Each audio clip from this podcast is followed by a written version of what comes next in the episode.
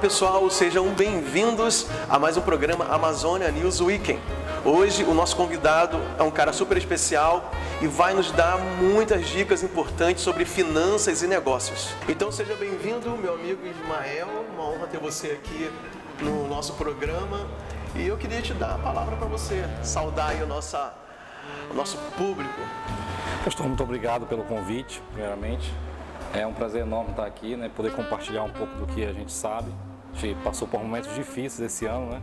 Ainda não acabou o ano, né? Mas, assim, para as empresas, para as famílias, foi um momento muito difícil, né? Alta de preços, inflação correndo lá em cima, alta do dólar que impacta diretamente. Eu espero poder ajudar hoje aqui nessa nossa conversa. É verdade, com certeza vai ajudar. E uma das coisas que marcou muito esse ano de 2020, um ano tão difícil para todo mundo, foram os desempregos, né? E muitas empresas que fecharam. É, como é que você vê esse cenário atual, né, ainda no final de 2020? Qual a sua perspectiva, então, daqui para frente? Bom, é, a, a pandemia ela fechou alguns postos de emprego, né? Certo? É óbvio que algumas empresas passaram a operar de forma diferente. Né? Elas deram muito valor para o delivery, é, passaram a operar em canais online, em canais digitais e negócios que não tinham essa, essa mutabilidade para mudar, elas acabaram fechando. Isso foram postos de empregos que fecharam. O Brasil já vinha de outras recessões, né, com o número de desempregados muito alto. A pandemia só fez intensificar, ou seja, uma inflamação que se tornou uma infecção. Né, e a tendência é que continue assim se não houver reformas no Brasil. Reformas uma reforma melhor na, reforma, na, na questão dos direitos trabalhistas, uma reforma também na questão tributária, que inviabiliza e ingessa as unidades geradoras de emprego, que são as empresas, né? ou seja, o maior gerador de emprego no Brasil não é, por exemplo, o governo.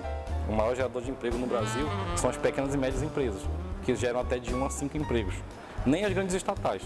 Então, se o governo não fizer uma reforma urgente, administrativa e tributária, focando nesse pequeno empreendedor, não vai haver uma, um aquecimento do emprego no Brasil. Né? E a tendência é que a família vá perdendo o poder de compra no decorrer do tempo. Agora vamos pensar nesse cenário que demore as reformas, porque tudo que é política no Brasil é muito engessado, tem muitas outras coisas que envolvem isso, né? interesses que às vezes não privilegia né, a população em si, os pequenos empresários. É, como esses donos de pequenos negócios, empreendedores, pequenos empresários, eles podem ainda, nesse cenário atual, com toda a dificuldade, conseguir ter uma sobrevida e ainda assim, quem sabe, prosperar. É, o que a pandemia ela aflorou, ela demonstrou que, a, que, a, que, as teses que a gente utilizava de que a comodidade do cliente ela ia ser algo muito forte no, no futuro, né? A gente falava assim, tipo, olha, no futuro o cliente vai comprar pela internet, vai comprar na sala de casa. Isso antes da quando a internet surgiu. Então isso a pandemia só fez comprovar essa Antecipou teoria. Nesse Exatamente. Ela, ela antecipou esse processo e comprovou. Então, as empresas que não conseguem vender pela internet, as empresas que não conseguem vender pelos canais digitais, as empresas que não têm essa facilidade de entrega, ou seja, um, um, um, um processo de entrega, de recepção de pedido, gerenciamento desse pedido e entrega imediata, com a comodidade do cliente na sua casa, porque nós estamos falando de uma pandemia que atingiu a saúde. Não, o perigo aqui é a saúde coletiva. Então o cliente ele não está saindo somente não só pela comodidade, mas também pela questão de saúde. Então se a empresa não, não, não consegue fazer esse processo hábil, hábil ali, o que, que acontece? Ela tende a ficar fora do mercado. Então a minha dica para as empresas é aprenda a vender, principalmente pela internet, né? e a gestão de processos internos. Ou seja, mais do que nunca o, o, o consumidor chega às 6 horas em casa e ele quer pedir uma comida, mas ele quer que seja rápido. Ele não quer que a comida demore até 10, 11 horas da noite, ele quer que seja rápido. Então, as empresas têm que trabalhar com gerenciamento de processos ali. E se você consegue surfar nesse meio digital, se você consegue gerenciar seus processos internos, você consegue passar essa crise com muita facilidade, como é o caso de algumas empresas que estão passando, né, como o Magazine Luiza, por exemplo, disse que pode ficar dois anos fechado, mantendo as lojas físicas porque tem caixa e porque consegue vender pelos canais digitais. Verdade. É, Ismael, uma outra coisa também que eu percebo, né, assim, para quem conseguiu sobreviver e teve gente que ganhou mais dinheiro nesse período, empresas que cresceram mais nesse período do que no estado normal que tinha antes, né? É, e uma das coisas que eu percebo foi a criatividade que esses empresários, empreendedores tiveram para é, se transformar nesse período de forma muito rápida. Tem que, tinha que ser nosso rápido, né? Tinha que ser urgente. É, como a tua área é muito a área financeira, né?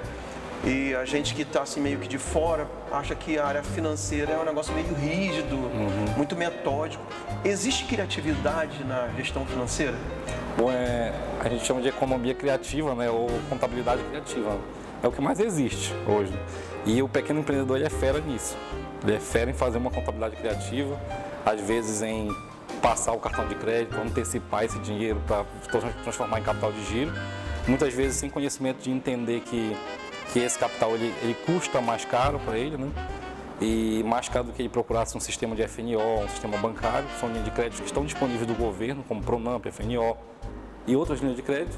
E ele vai fazendo essa, essa, essa, essa, essa economia colaborativa ou criativa, né? como, foi, como, é, como é muito comum no meio dos, dos pequenos empreendedores, por não ter caixa, por não ter capital de giro. Né? Mas só indo para o ponto de que essa pandemia para alguns foi ruim e para outros foram boas, é o caso do supermercado, por exemplo, e, e farmácias, nós temos aí recordes, né? empresas que são controladoras na bolsa de farmácia ou de, de, supermercado, elas tiveram um upgrade muito alto na bolsa, né? um upside muito alto. Então, isso faz com que, às vezes, assim, que a gente perceba que o caos coletivo pode gerar nas pessoas um consumo exagerado. Então, como se tratava de saúde, as pessoas compravam tudo que falavam para elas, olha, isso aqui pode ser bom para o Covid, isso aqui pode ser bom. Não, e o brasileiro quer fazer estoque, né? quer fazer estoque. Né? Exatamente. E isso é uma coisa que às vezes não havia necessidade, né? Tipo, às vezes a pessoa faz estoque, ela vai lá no supermercado e compra um pacote enorme de papel higiênico, sendo que a doença não atingia. Ou seja, então é, o caos coletivo gera um consumo exagerado. E aí esse consumo exagerado, juntamente com a demanda reprimida, né? juntamente com a, com, a, com a demanda ali que parou de ser é, entrar em expansão no Brasil, fez com que os preços subissem. Então, alguns, alguns setores da economia se aproveitaram disso. Né? Aí, o que, que acontece? O pequeno empresário ele não mantém estoque alto, ele mantém dinheiro em caixa. Então, o estoque dele é quase que rotativo ali. Se ele tivesse, por exemplo, dinheiro em caixa, capital de giro, ele poderia ter, poxa, vai haver uma, uma grande tendência de ter uma alta nesse produto. Então, vou comprar para estocar e eu posso ganhar dinheiro somente com a valorização desse estoque, né?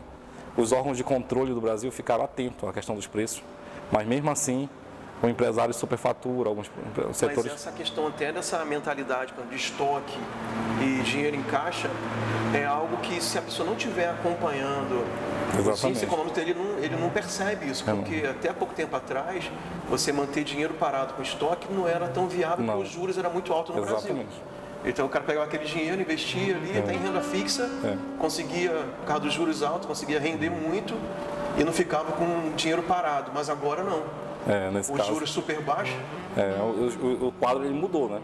Então a gente sempre aconselhava para que as pessoas mantenham, as empresas mantivessem um controle financeiro muito exaustivo, né? Ali um controle mesmo. É o que eu sempre digo, vai vencer essa crise quem tem a sua gestão na ponta da caneta. O empresário que tem a sua gestão na ponta da caneta, ele vai vencer essa crise tranquilamente, porque o dinheiro está mudando de mão.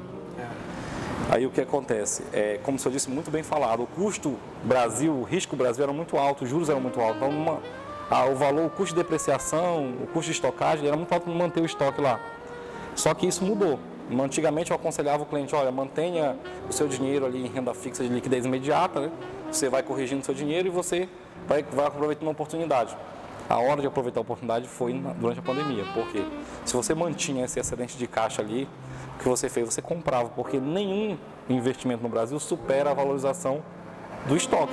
Um exemplo disso é a linha de informática que é, é balizada pelo dólar. Ela subiu desproporcionalmente. A linha branca no Brasil, nós temos déficit na nossa esteira de produção. A maior parte dos produtos, apesar de que eles são feitos dos minérios aí no Brasil, uma, uma parte do produto beneficiado vem de fora. Então, acessórios, enfim, então isso fez com que a linha branca, automóveis, a linha de informática subissem desproporcionalmente. A questão do, da alimentação, dos commodities, da carne, do arroz, ela cresce por causa da, da repressão da demanda no Brasil. Reprimiu a demanda, mas o consumo continuou crescendo. As pessoas precisavam comer. Então isso fez com que os preços alcançassem patamares exorbitantes. E quero, eu vou voltar um pouco, né? Hum. Na verdade, eu queria ter começado falando sobre você. Ah, Para as pessoas te conhecerem, né? Ah, tá bom. Então, é, você vê o Ismael falando, né? Assim, eu admiro muito, porque ele tem muito conhecimento assim, na área que ele atua. Hum. É, e às vezes, não sei se a linguagem até para o público é um negócio assim, é, que seja difícil, né? Eu tenho que me esforçar para entender. é, mas eu até me viro aqui conversando com ele. Mas Ismael, eu acho isso muito legal, Ismael, ser na tua vida, porque eu sei, né? A gente se conhece, que você veio de uma origem muito humilde, né, do interior do Pará, uma família né, que superou muitas dificuldades. E não só você, mas os teus irmãos, a maioria Sim. também conseguiram romper profissionalmente. Eu queria que você falasse da, qual a cidade que você nasceu, sua família, como é que foi esse, essa caminhada até você chegar no patamar que você está hoje. Eu sou de família humilde, né, do interior do Pará, como o senhor falou, e eu sou de uma família com seis irmãos, né, ali. E desde criança eu tinha assim essa, essa propensão à, à organização, a, gostava de analisar, gostava de números. Então eu já sabia que eu queria fazer alguma coisa na área de finanças, né? Mas como eu lhe disse, eu morava numa outra cidade que não é universitária, que é Monte Alegre, aqui. Sou filho de pais retirantes da seca, né, por assim dizer, lá do Ceará, nordestinos. E a gente tinha assim aquela percepção de que o ensino ele era algo de pessoas ricas, né?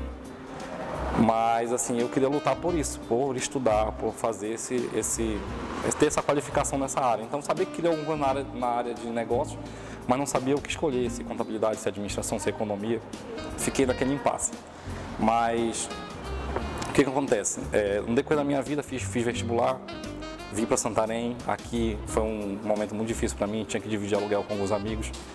E, e nesse e nesse, nessa, nessa questão de dividir aluguel com alguns amigos, eu fiquei desempregado por um certo momento. Cheguei aqui, não era conhecido. Por mais que eu tinha, eu me preocupava muito com a minha qualificação, fazendo cursos no ensino médio. Mas assim, eu cheguei num lugar que a, a mão de obra era qualificada. Então, fui para pro, os subempregos, por assim dizer, mas rompi. Fiz faculdade, me formei em contabilidade, fiz alguns MBAs na área e o maior marco foi eu ingressar no mestrado. Né? Eu ingressei no mestrado, não sei se no futuro vou fazer doutorado, mas assim, foi, foram, foram, foram, foram conquistas que eu tive ali que para minha realidade são muito, eu considero conquistas muito importantes. Obviamente, alguém conquistou muito mais do que eu, mas para mim isso já, já, me torna um vitorioso. E, ó, pessoal, nós estamos nessa locação incrível que é a empresa Move Fibra, uma empresa de, é um provedor de internet aqui no município de Santarém. Quero agradecer nossos amigos que da Move que cederam o local maravilhoso para a gente gravar o programa de hoje. E eu estou aqui com o Ismael Basílio, estamos falando de muitas coisas interessantes sobre negócios e finanças. Já falamos um pouco, né, Ismael, sobre o impacto da pandemia nos negócios e pequenos negócios. Né? Mas agora também nós temos uma audiência de pessoas que não são empreendedores, são empresários, mas que administram as finanças da casa. Então, quais foram os impactos da pandemia no orçamento doméstico e como superar isso nesse tempo tão difícil? É, a pandemia ela foi digamos assim, mais feroz com a família, né? Que é diferente dos negócios, ali eu posso reajustar, aumentar minha margem. Enfim, a, a família tem um orçamento às vezes fechado já do ano. Eu tenho aqui o meu salário que só vai reajustar no próximo ano e os meus ganhos aqui. Então o que aconteceu? Eu tenho um planejamento familiar orçado, em alguns casos, algumas famílias, algumas não. Então, com reajuste de preço, com a questão da desempregabilidade, algumas pessoas perderam seu emprego, ela foi muito agressiva com a família. Né? E a família brasileira, por exemplo, ela não mantém poupança. Né? A gente, alguns culpam o fato de que a, maioria das famílias, então, se eu não me engano, o IBGE tem uma pesquisa, não tem esses números exatos, mas uma média de 23 milhões de pessoas no Brasil vivem com 413 reais. Então a gente entende por que, que, a, que a família não tem poupança, mas isso não explica algumas outras pessoas que têm um salário e que não, não tinham poupança. Né? Então, é, por questão às vezes de não organização, é, ela afetou muito forte as famílias, né? Aí, algumas pessoas perderam o emprego sem reserva de emergência e com prestações a pagar, que é muito comum no Brasil. As prestações duraram mais do que o aparelho, por exemplo. Verdade, verdade. Então, isso foi, foi de um grande impacto, de, um, de, uma, de uma nocividade muito grande para as famílias. Isso fez com que a questão do desemprego fez com que o emprego informal, o negócio informal ali crescesse. É, as famílias procuraram uma fonte de renda através de eu vou fazer um pequeno empreendedorismo com alimentação, vender coisas no sinal, enfim, fazer coisas que às vezes eles sabiam fazer e começaram a fazer ali para superar a renda, mas nesse, nessa questão de recessão da economia, em muitos casos, na maioria deles, não foi capaz de suprir a renda do emprego que eu perdi, por exemplo. Então, eu realmente passei dificuldades, as famílias passaram dificuldades no Brasil. E né? quais são as lições, então? Porque às vezes é muito difícil você reverter no meio do processo. Uhum. É, claro que tem solução, tem caminhos, sempre tem, né? enquanto a vida, é, a, a esperança, esperança, né? Mas eu creio que esse tempo mais crítico da pandemia tomara que passe, né? É. espera que passe, se for atrás de vacina uhum. ou da imunização da população, né? É, que, que a, gente, a esperança é que a gente viva dias melhores do que foi 2020, né?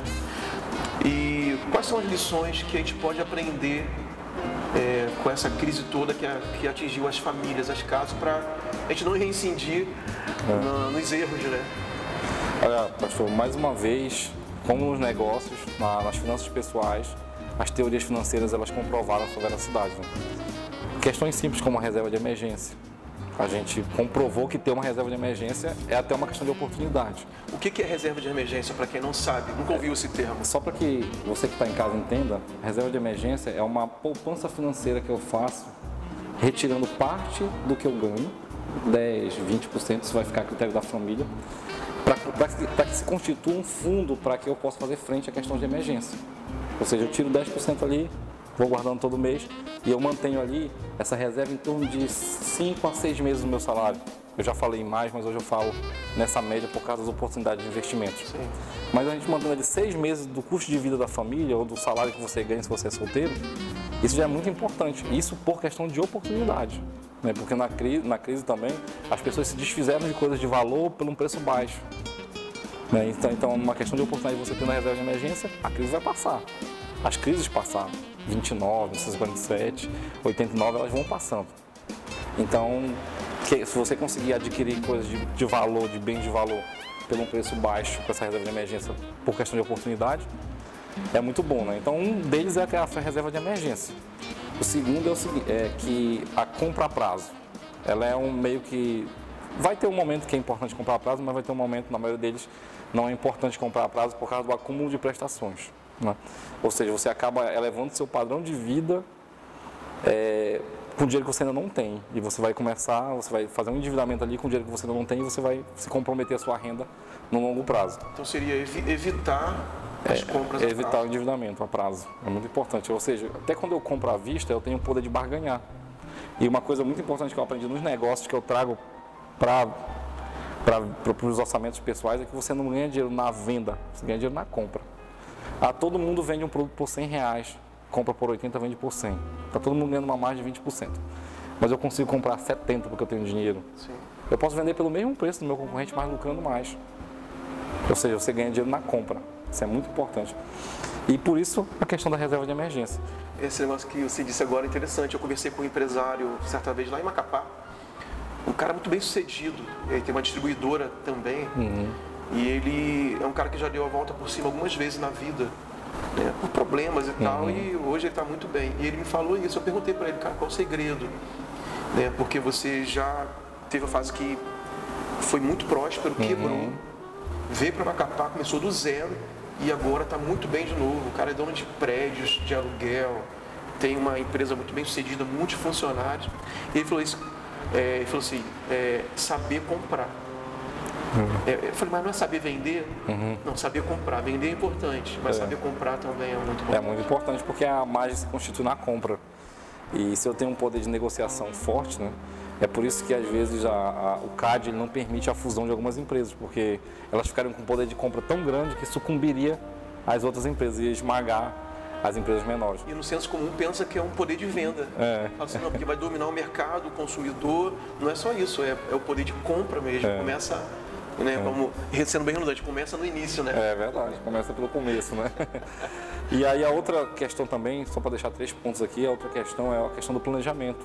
O, o, o brasileiro em si, né, isso também é propício de países emergentes ou de terceiro mundo, ele não tem o hábito de, de, de organizar a sua vida, de planejar uma aposentadoria, E o que é, tipo, a gente vê muito assim, os turistas norte-americanos ou britânicos, são bem idosos viajando, eles fizeram um plano de aposentadoria para esse momento, para eles viajarem, para eles, eles curtirem depois. E eles têm uma fonte de renda em algum lugar, uma previdência privada, um fundo de investimento que está aplicando o dinheiro dele para eles poderem fazer isso. Então estão ganhando ali talvez o que eles ganhariam trabalhando ou pela aposentadoria deles nos investimentos. Né? Então o brasileiro não tinha o hábito de organizar. Ele não sabia quanto ele gastava com alimentação. E às vezes ele quer economizar justamente quando você não sabe onde você gasta muito, você quer economizar onde você gasta pouco. Por exemplo. Cafezinho. É, ah, eu quero cortar o café. É, o que é muito comum do, do, do, a gente ver da máxima, mas na verdade você está gastando em outras coisas. É. Em aquela questão de tempo, locomoção, é, alimentação ali com marcas mais caras, enfim, comer fora, são coisas que às vezes você não, não consegue ver, ah, 10 reais, 20 reais para sair, aí isso vai se acumulando e vira uma bola de neve. Então, é, reserva de emergência, é, essa questão do, da, da, renda, de, de, ter a renda, ter fontes de renda e a questão do controle, esse controle que eu tenho que ter. Então, isso pegou as famílias de desprevenidas, mas organizando, é, é, reajustando, vendendo coisas que eu não preciso, eliminando fontes de despesa e trazendo fontes de receita, eu consigo equilibrar isso. E é, é, é simples. O simples fato da família organizar já, já dá para eles uma visão, ufa, eu consigo economizar aqui. E os resultados são muito rápidos, sim, não, não resultados grandes, mas quem está no processo, é, às vezes no mês seguinte já, já vê uma diferença. Já vê um resultado. Às vezes até na amortização de dívidas hum. E até de sobrar ali um, é. poxa, sobrou 30 reais. Isso. Às vezes não sobrava nada, já passava devendo. Né? Passava né? do orçamento. É incrível que o controle é fundamental nisso, né? Eu tenho, a gente tem experimentado isso de um tempo para cá na nossa casa. Muito bom. É, é, faz toda a diferença.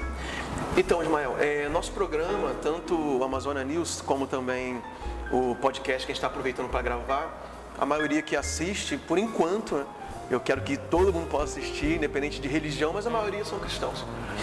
E tem muita gente dentro de igrejas que ainda pensam que Deus não quer que seus filhos prosperem.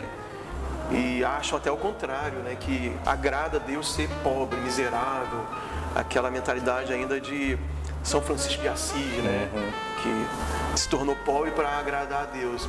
O que, que você pensa sobre isso? Você também é um cristão, eu sei que você consegue ligar o teu conhecimento sobre finanças acadêmico com, com um ponto de vista também bíblico. O que, que você acha sobre a prosperidade do cristão? Bom, eu acredito o seguinte, que a prosperidade é a ausência da ausência. Né? Se a gente for buscar a origem etimológica da palavra, ela, quando ela é citada pela primeira vez, lá, ela, é, ela, a palavra prosperidade que nós conhecemos, ela não vem do grego que está lá na Bíblia. Né? A palavra prosperidade, que é o prosperitário do grego, ela significa outra coisa do que estava lá no hebraico. Quando a gente vai buscar no hebraico, a palavra prosperidade na raiz, que era utilizada para prosperidade, né?